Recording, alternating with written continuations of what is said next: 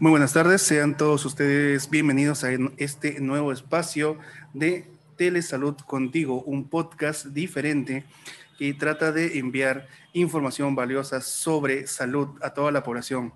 En nuestro podcast Telesalud Contigo, el día de hoy tenemos un tema muy importante que es la importancia de la primera visita al dentista y nos acompañará una importante eh, invitada que el día de hoy hemos traído para todos ustedes. También me acompaña el doctor Roberto Ortega, quien es parte de eh, el equipo de orientadores de la línea 113 del Ministerio de Salud. Doctor Roberto Ortega, muy buenas tardes. Muy buenas tardes, muchísimas gracias por el pase, licenciado Héctor Aguilar. Y es así, hoy tenemos una ponente muy especial, una especialista de un instituto muy importante, el Instituto Nacional Materno Perinatal. Tenemos a la cirujana dentista Roxana Cáceres Ciesa, especialista en ontología pediátrica.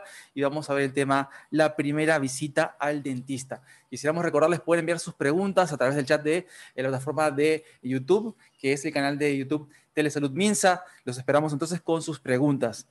Doctora Roxana Cáceres y esa es un honor tenerla con nosotros. Bienvenida, adelante.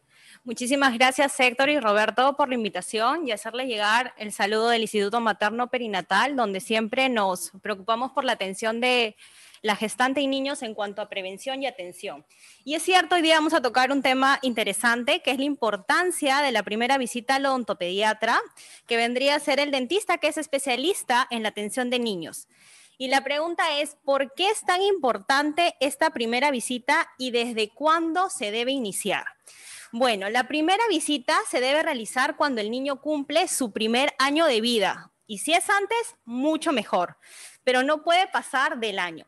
Nosotros en el Instituto Materno Perinatal tenemos la suerte de poder atender a gestantes, neonatos, que son bebés recién nacidos de cuatro o seis meses, que tienen su primera consulta en ontopediatría. Y bueno, muchos de ellos llegan bastante sorprendidos a la consulta porque me preguntan, doctora, pero a mí todavía no me sale, a mi niño todavía no le erupciona ningún diente, ¿por qué me han derivado este servicio? Y bueno, nosotros le explicamos que aquí no solamente vamos a evaluar sus dientecitos, sino toda la cavidad oral, su función, si presenta alguna patología, alguna enfermedad en la cavidad oral, cómo están los labios, cómo está funcionando esa lengua que es tan importante para la lactancia materna, si está lactando correctamente o hay que intervenir para ayudar a la lactancia. Y esta etapa es una etapa muy bonita donde nosotros podemos enseñar la prevención a las mamás. ¿Cuáles van a ser los cuidados que ustedes van a tener que tener en esta primera etapa? Cómo va a ser la higiene, qué es lo que no debe comer, cómo va a ser el, cepillado. Vamos también a crear estrategias realizando o basadas bajo el riesgo de cada paciente.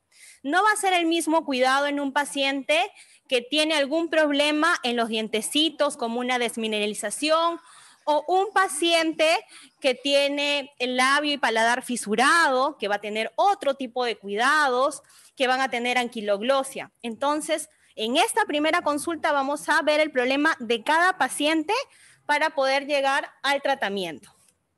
Entonces, em, esta etapa de prevenir es mucho mejor que curar. Es mejor llevar al paciente a su primera consulta solamente para responder preguntas y evaluar, a diferencia de que un niño de dos, tres años llegue a nuestro consultorio ya con un dolor dental que va a ser mucho más difícil esta consulta. Entonces, como decía una doctora que yo le tengo mucho cariño y respeto, la doctora Avanto, la caries se cura y se previene desde casa. Y hoy día vamos a hablar cómo se van a prevenir esas terribles caries. Muy bien, muchísimas gracias, doctora Rosana, por las indicaciones que nos ha dado. Tenemos unas preguntas en el público eh, dentro de todo lo que están participando el día de hoy. La primera pregunta dice así, eh, ¿cuándo debo iniciar el cepillado en mi bebé? Ya, es una pregunta importante. El cepillado se inicia desde que sale el primer diente y aproximadamente es a los seis meses de edad y lo vamos a hacer con pasta dental y cepillo, no con gasa, no solo con agua, porque si no, no estamos previniendo estas caries. Entonces, a partir de esta pregunta surgen varias. ¿Qué pasta yo voy a utilizar en mi bebé? En el mercado tenemos infinidades de pastas y no nos vamos a dejar guiar por la imagen de la figura que sale en la pasta o eh, por la edad que también sale en la pasta, porque lamentablemente aquí la clasificamos pastas de 0 a 2 años, de 2 a 5 y de 6 a más. Y la mamá, bueno, cuando ve la pasta dice, bueno, mi niño tiene 2 años, compro esta pasta de 2 a 5.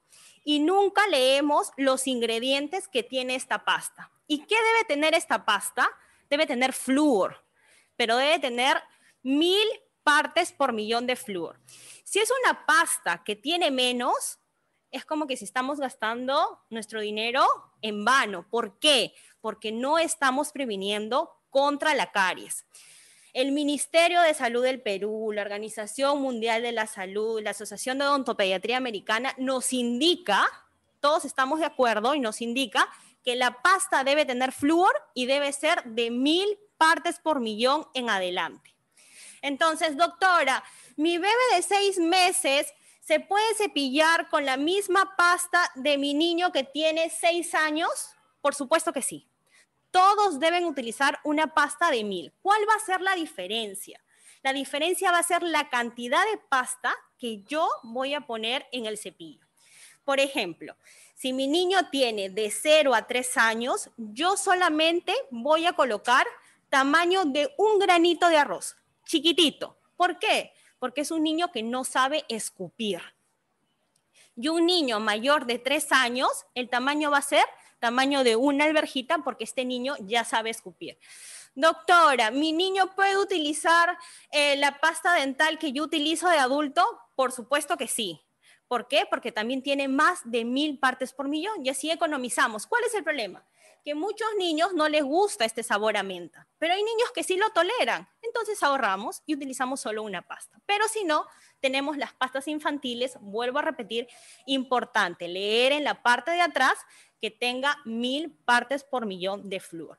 Otra pregunta que me hacen es, ¿se enjuaga?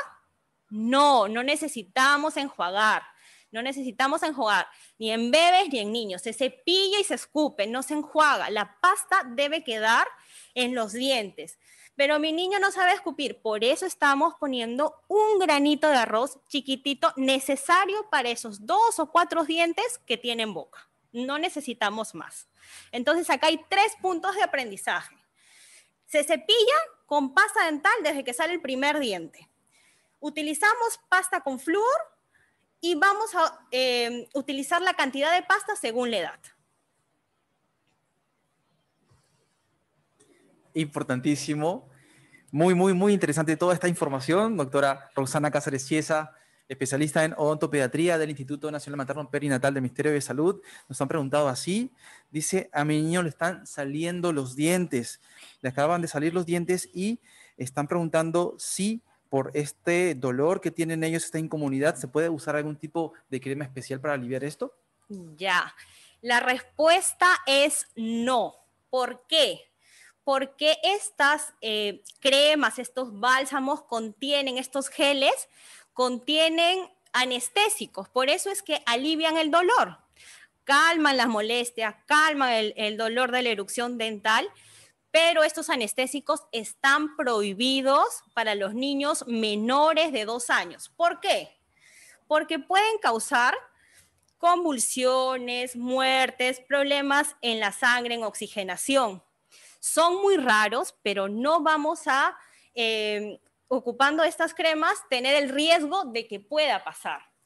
¿Cuánto es el efecto de estas cremas anestésicas? Solamente 5 a 7 minutos. Entonces, ¿qué pasa? Le ponen la crema, el niño se calma, el papá vuelve a poner, después de 5 o 10 minutos, vuelve el llanto y el niño se está consumiendo constantemente esta crema y tenemos problemas. Es por eso que yo desaconsejo totalmente utilizar estas cremas que tienen como, por ejemplo, benzocaína, que es un anestésico que está contraindicado. ¿Y cómo yo voy a aliviar esta molestia de la erupción dentaria? Bueno, con métodos mecánicos. ¿Y cuáles son esos métodos mecánicos? Los mordedores. Tenemos distintos mordedores. Por ejemplo, tenemos los mordedores de gel, que lo podemos poner en la refrigeradora solamente para enfriar, no para congelar. y le podemos dar a nuestro bebé para que calme esta molestia de las encías. También tenemos otros mordedores más rígidos o tenemos, por ejemplo, el dedal, que muchas mamás se confunden que es un cepillo dental. Y el dedal está hecho de silicona, de unas cerdas bien suavecitas, que justamente es para esto, para masajear las encías, pero no para cepillar los dientes. Entonces aquí tenemos los mordedores. Si no tenemos la economía para comprar estos mordedores, ¿qué podemos hacer siempre con supervisión? Bueno, cortar una varita de zanahoria o una varita de apio y podemos dar al bebé estas varitas o hacer unas paletitas de leche materna. También nos ayuda con la erupción del diente natal. Perfecto, muchísimas gracias. También muy buena recomendación la que nos está dando. Una eh, posibilidad extra ¿no? de no tener estos mordedores, por utilizar, como usted nos dice, eh, como usted bien nos ha explicado. Tenemos una, eh, un mito, por decirlo así, dentro de todas las mamitas, tienen esta duda y nos dicen, si yo como mami tengo caries, ¿puedo contagiar a mi niño de ellas? Y la respuesta es no. La caries no es contagiosa. La caries se sabe que en ausencia de azúcar no se desarrolla. Entonces, las mamis vienen a la consulta y yo veo que un niño ya tiene caries. Y le pregunto, ¿su niño ha consumido azúcar? Y me dice, no, doctora, él no come chocolates, no toma gaseosa, no, no consume ningún tipo de golosinas. Entonces yo comienzo a hacer la historia clínica y le pregunto, ¿y en el desayuno qué come? Ah, bueno, en el desayuno toma avena con miel y la miel es azúcar. Más tarde, a las 10 de la mañana, bueno, come yogur con cereales y los cereales y el yogur contienen azúcar. Y en la noche toma su leche con azúcar. Entonces, hay cosas que nosotros consumimos, alimentos, que nosotros no sabemos que contienen azúcar, pero lamentablemente está en nuestra vida diaria. Y la miel es una de ellas. Entonces, hay que saber leer eh, los ingredientes que nuestros niños van a consumir. Por ejemplo, los sinónimos del azúcar. Tenemos el jarabe de maíz, la glucosa, el sorbitol, la algarrobina, la miel de abeja, la panela, etcétera. Son sinónimos que no siempre van a estar en los ingredientes como azúcar, pero hay que estar alertas porque esto va a generar caries. Entonces, el alta ingesta de azúcar durante la infancia va a aumentar el riesgo para nuevas lesiones de caries a lo largo de la vida. ¿Por qué? Porque esto se debe a los hábitos alimentarios en los primeros años. Si mi niño se acostumbró a comer azúcar, que produce caries, cuando sea adulto ya tiene este hábito de consumir azúcar y es por eso que va a seguir con las mismas lesiones de caries. El secreto es no consumir azúcar. Es por eso que la caries se va a prevenir desde casa. Mucho más aún en esta etapa de pandemia que es tan complicado ir al consultorio. Entonces, si nosotros tenemos los cuidados de no consumir azúcar y de cepillarnos regularmente, no vamos a tener ningún tipo de complicación. Importantísimo. Bien, nos acaban de escribir esto. Dice, ¿qué significa que mi hijo haya nacido con un diente ya crecido al nacer. Nos preguntan, ¿es algo malo? ¿Por qué pasa esto? ¿Y cuál sería la solución? Ya. Es un tema que nosotros lo vemos mucho en la maternidad y se llama diente natal. Los bebés, ¿es posible, doctora, nacer con un diente? Sí es posible nacer con un diente. La etiología o el origen todavía se desconoce, pero se dice que puede ser porque el dientecito estaba muy superficial, por eso erupcionó antes. O también otro es porque el hermano mayor o el papá presentó dientes natales de herencia. También es otro factor. ¿Qué vamos a hacer con este diente? Hay que ver si este diente es un diente de leche o es un diente supernumerario, un diente de más. Si es un diente de más, se puede extraer pero si es un diente de leche, hay que conservarlo en la medida sea posible. ¿Por qué? Porque si es un diente de leche que se está moviendo, ¿yo qué riesgo puedo tener? A una broncoaspiración, a que este niño se a una deglución o a una broncoaspiración, que ese niño se pase ese diente y tengamos complicaciones. Entonces, si ese diente se está moviendo mucho, acude a tu odontopediatra para que ese diente sea extraído y no terminar en una tragedia. Si ese diente está fijo, pero tiene los bordes puntiagudos, ¿qué quiere decir? Me está haciendo una lesión en el pezón que me puede llegar a una mastitis.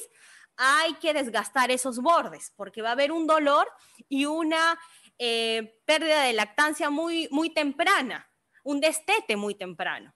Y el otro que también puede ocurrir se llama úlcera de Riga Fedes. ¿Qué es eso? Es una úlcera que está debajo de la lengua y que como el niño está lactando hay un contacto como rastrillo entre la lengua y el diente y se va a ir formando una úlcera muy, muy dolorosa y también este niño va a haber una deshidratación. Entonces, este diente no tiene nada de malo, lo podemos conservar. Hay que hacerle la higiene, el cepillado necesario. Pero si está moviendo, hay que extraerlo. Y si está causando algún tipo de dolor, hay que tratar de limar esos bordes ásperos para que el niño pueda lactar y comer de una manera correcta. Perfecto, muchísimas gracias, doctora Rosana, por la respuesta. Tenemos unas eh, preguntas más que nos están haciendo llegar y bien, vamos a, coger dos de ellas que tienen mucho que ver. Dice así, eh, ¿cuántas veces al día un niño debería cepillarse los dientes? Y en el caso, bueno, en el caso también de los bebés, ¿se les puede a ellos también limpiar las encías? Ya, muy buena pregunta. En cuanto a la higiene de la boca de un bebé que no tiene dientes, no es necesario. ¿Por qué? Porque la lactancia materna tiene, no solamente nos ayuda a la alimentación, sino también tiene protectores.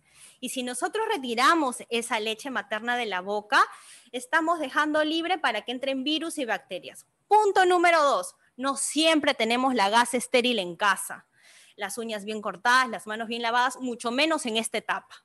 Entonces, la leche materna no es malo, es buena. Entonces tiene inmunoglobulinas eh, que nos ayudan a la protección de virus y bacterias. Hay que dejar esa leche ahí, no necesitas limpiar. Antiguamente sí se decía que hay que tener una gasa con agua y retirar la leche que hay en boca. Ahora no, solamente se va a limpiar cuando erupciona el primer diente. Discúlpame, ¿cuál era la segunda pregunta? nos, dijeron así, eh, en, los bebés se les puede limpiar las encías. ¿Y cuántas veces era el cepillado en niños? Ya. Sí. sí. El cepillado en niños generalmente es dos, pero esto va a ser según eh, la predisposición de caries. Si mi niño ya tiene lesiones de caries, yo voy a cepillar tres veces al día. Entonces, esas indicaciones las va a dar el odontopediatra. Si es un niño sano, que no consume azúcar y está todo bien, dos veces al día, después del desayuno y antes de irse a dormir. Este cepillado, el último, es el más importante. ¿Por qué? Porque en la noche nosotros no salivamos, estamos con la boca seca, dormimos ocho horas y es más riesgoso hacer caries en la noche, en esta etapa. Entonces, dos veces al día. Excelente información. Nos acaba de llegar esta pregunta en el chat. Dice así, mi hija tiene 11, 11 meses, tiene cuatro dientes. Los dos que están debajo están un poco amarillos. Ya. Hay que ver si se trata de un defecto de esmalte o de una opacidad. Hay que preguntar si fue una paciente prematura. También es importante saber eso. ¿Por qué? Porque los pacientitos prematuros tienen una alta incidencia a tener un defecto en los dientes que se llama hipomineralización. ¿Qué es eso? El esmalte está defectuoso y tienen, como este esmalte está más defectuoso, tienen tendencia a realizar caries. Pero hay que evaluar por qué están estos dientes amarillos. Perfecto, muchísimas gracias, doctora. Eh, nos están haciendo llegar justamente otra pregunta en el chat de YouTube. Nos dice así, bueno, es una consulta, eh, podríamos aclararla más. Eh, doctora, eh, si mi bebé toma eh, leche pura materna, pero al día también toma leche con fórmula, me dice, ¿también es necesario limpiar su boquita? No, no es necesario limpiar la boca hasta que no haya el primer diente. Bien, otra pregunta dice así, en el caso de que mi hijo tenga caries en su diente de leche, ¿se le tiene que realizar una curación? Sí, muchos papás vienen con esta pregunta y me dicen, pero doctora, ese diente se va a caer. Es cierto, se va a caer. Se va a caer cuando tenga 6, 7, 8 años, 11, 10 años de edad. Pero hasta que se caiga ese diente, esa caries, que es tan simple poder curarla, va a avanzar y va a traer dolor, va a traer infección. Si hay dolor, el niño no come. Si el niño no come, no crece, no se desarrolla, falta el colegio y terminamos en una infección grande y esta ya no va a ser una curación simple, sino ya en el consultorio vamos a necesitar aplicarle anestesia para poder curar ese diente y hacer tratamientos más invasivos, hasta inclusive a veces cuando el diente ya no se puede recuperar, extracción y estamos pasando a tratamientos invasivos más fastidiosos para un niño. Si tan fastidioso es para el adulto, imagínense lo que es para el niño. Entonces hay que tener la salud porque a diario este niño se está comiendo sus propias bacterias. Puede llegar incluso hasta una celulitis. Nosotros hemos visto casos de por un diente de leche en pleno siglo XXI, llega el niño con una celulitis, termina hospitalizado, termina con, con secuelas en el hueso, perdiendo hueso, perdiendo dientes permanentes porque esta infección está dentro de nuestro cuerpo y también nos va a afectar. Perfecto, muchísimas gracias, doctora Rosana, por las respuestas. Siguen llegando preguntas en, el chat de YouTube y la siguiente dice así. Eh, a ver, vamos a eh, buscarla porque estaba por acá. Sí, eh, la profilaxis o tratamiento con sulfato ferroso. ¿En qué medida o de repente, ¿en qué medida, pueden afectar los dientes del bebé? Ya, el sulfato ferroso es muy utilizado en esta etapa, en la primera etapa que tenemos anemia es muy bueno, pero pigmenta, mancha los dientes, no produce caries como la mamá piensa. Entonces, después de dar cualquier jarabe, vitamina, más aún que este es tan oscuro y va a pigmentar, ¿qué hacemos? Damos el jarabe, damos la vitamina y limpiamos con agua y cepillo ya no pasta. ¿Por qué? Porque el cepillado hemos dicho que son dos veces, después del desayuno y después de la cena. Pero para que no se pigmenten estos dientes, ¿qué vamos a hacer? Inmediatamente después del medicamento, retiramos este medicamento de los dientes con, con cepillo y agua. Importantísimo. Bien, también tenemos una consulta sobre unas mamás que están dando de lactar y nos preguntan si la lactancia materna nos ayuda a tener una boca saludable. Por supuesto que sí, la lactancia materna no solo nos ayuda a nutrir, nos ayuda a muchas cosas y en cuanto a odontología, nos ayuda a tener exactamente una boca sana. ¿Por qué? Porque los niños que lactan, a diferencia de los niños que usan biberón, reducen un 68% de presentar maloclusiones. ¿Y qué es eso? De presentar alineación incorrecta en los dientes. ¿Qué más? Nos ayuda también a una futura masticación. ¿Por qué? Porque en la lactancia materna hacemos cuatro movimientos. El niño está ejercitando, está ordeñando la leche. En cambio, en el biberón, la leche sale fácilmente y solamente el niño tiene que abrir y cerrar para hacer control como un pistón. Entonces, no ejerce estos músculos masticatorios. Y muchas mamás vienen a los 3, 2 años y dicen, ay, mi niño no quiere comer, mi niño no quiere masticar mi niño se queda con el alimento en la boca y tiene dificultad. Entonces, ¿por qué? Porque tomó biberón y no hizo el ejercicio de poder extraer la leche. En la lactancia materna nosotros activamos los músculos masticatorios para prepararnos a la masticación. Perfecto, muchísimas gracias, doctora. Siguiente pregunta que ingresa por el chat de YouTube dice así. Eh, eh, es, un padre que llama un poco preocupado, dice, en caso que mi bebé tenga ocho meses y aún no le han salido los dientes, ¿me debo preocupar? No. ¿Por qué? Porque hay niños así como nacen con dientes, hay niños que se demoran en la erupción dentaria. ¿Cómo vamos a comer? Porque comemos a los seis meses. Vamos a masticar con los rebordes. Ellos no van a tener problema, ellos van a comenzar a masticar con los rebordes. Ahora, otra cosa muy importante también, si es un bebé prematuro o un bebé a término. Si es un bebé prematuro, no tiene ocho meses, de repente tiene un poquito menos. Es por eso que también se está tardando en la erupción dental. No todos van a erupcionar sus dientes a la misma edad. Es un promedio los seis meses. Hay niños que erupcionan hasta el año. Solamente es paciencia y control, pero siempre ir al odontopediatra para evaluar. Excelente. Bien, nos preguntan si cuando se están eh, saliendo los dientes por primera vez, ¿nos da fiebre a los niños? Ah, muy buena pregunta. Es muy raro que dé fiebre. Si da fiebre, solamente se va a presentar máximo dos días y no más de 37 y medio, porque hay mamás que llegan al consultorio y dicen, bueno, tengo cinco días con fiebre, mi niño tiene fiebre y es porque le están saliendo los dientes. Mentira, falso, es porque de repente tiene algo viral, algo bacteriano. Entonces, no siempre va a dar fiebre. ¿Cuáles van a ser los síntomas y los signos que van a presentar en esta etapa de la erupción dental, que es aproximadamente a los cuatro meses? El niño va a estar más irritable, no va a querer comer, va a estar llorando, en la noche no duerme bien, quiere morder todo, a veces da diarrea, pero no por la erupción dentaria, sino porque se mete toda la boca y no todo siempre está limpio. Otro de, las, los signos y síntomas también es que va a salir sarpullido a nivel de boca y cuello. Entonces hay que estar atentos. También hay más salivación, pero no directamente por la erupción del diente, sino porque estas glándulas salivales se están activando para prepararnos para la masticación. Perfecto, doctora. Muchísimas gracias por la respuesta. Eh, siguiente pregunta que también nos están haciendo llegar por el chat.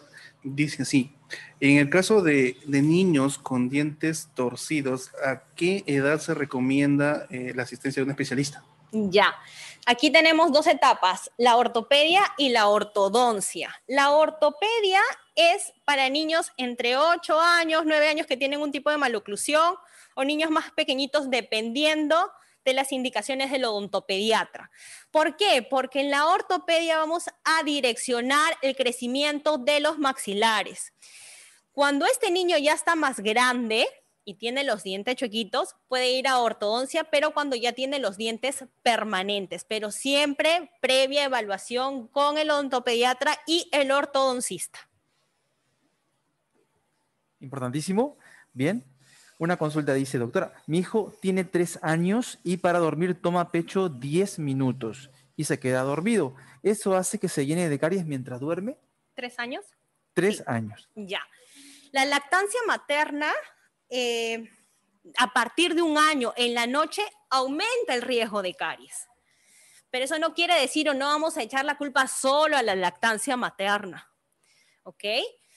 Tenemos, si nosotros hemos decidido dar lactancia en la noche, que va a aumentar la incidencia de caries, yo tengo que saber sí o sí que este niño no va a consumir azúcar y que va a tener que cepillarse, porque sí va a aumentar el riesgo de tener caries.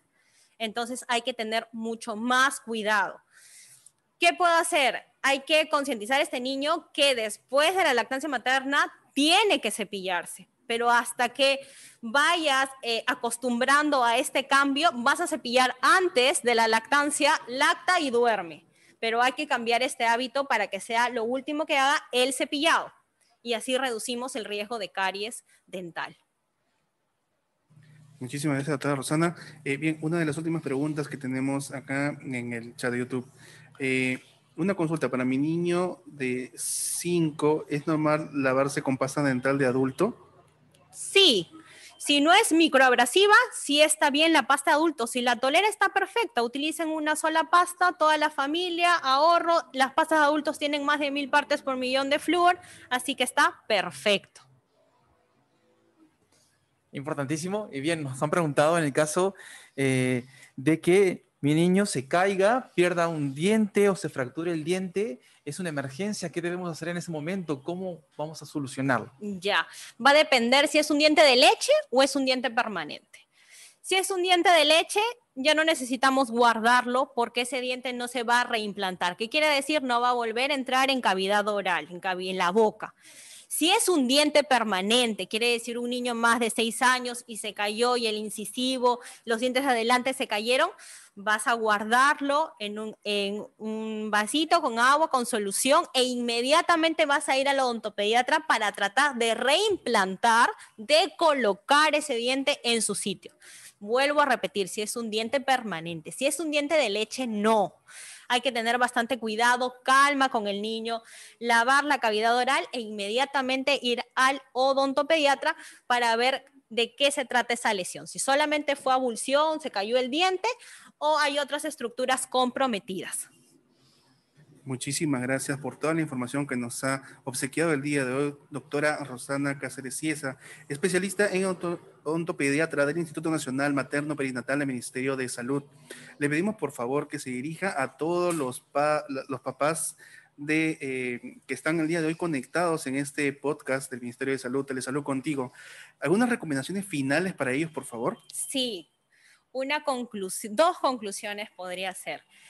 En esta etapa, en esta coyuntura que estamos viviendo, por favor, regularizar esa higiene, no esperar que el niño presente dolor para ir a consulta y evitar el azúcar. Los niños menores de dos años no deben consumir azúcar, no solamente para evitar la caries, sino para evitar diferentes enfermedades. Y los niños mayores, por favor, eh, ser muy prudentes con el consumo de azúcar, quizás una vez a la semana poder darle un postrecito o algo, pero de ahí los demás días hay que comer sano, frutas, verduras, etcétera, para tener una vida más saludable en estos tiempos de COVID.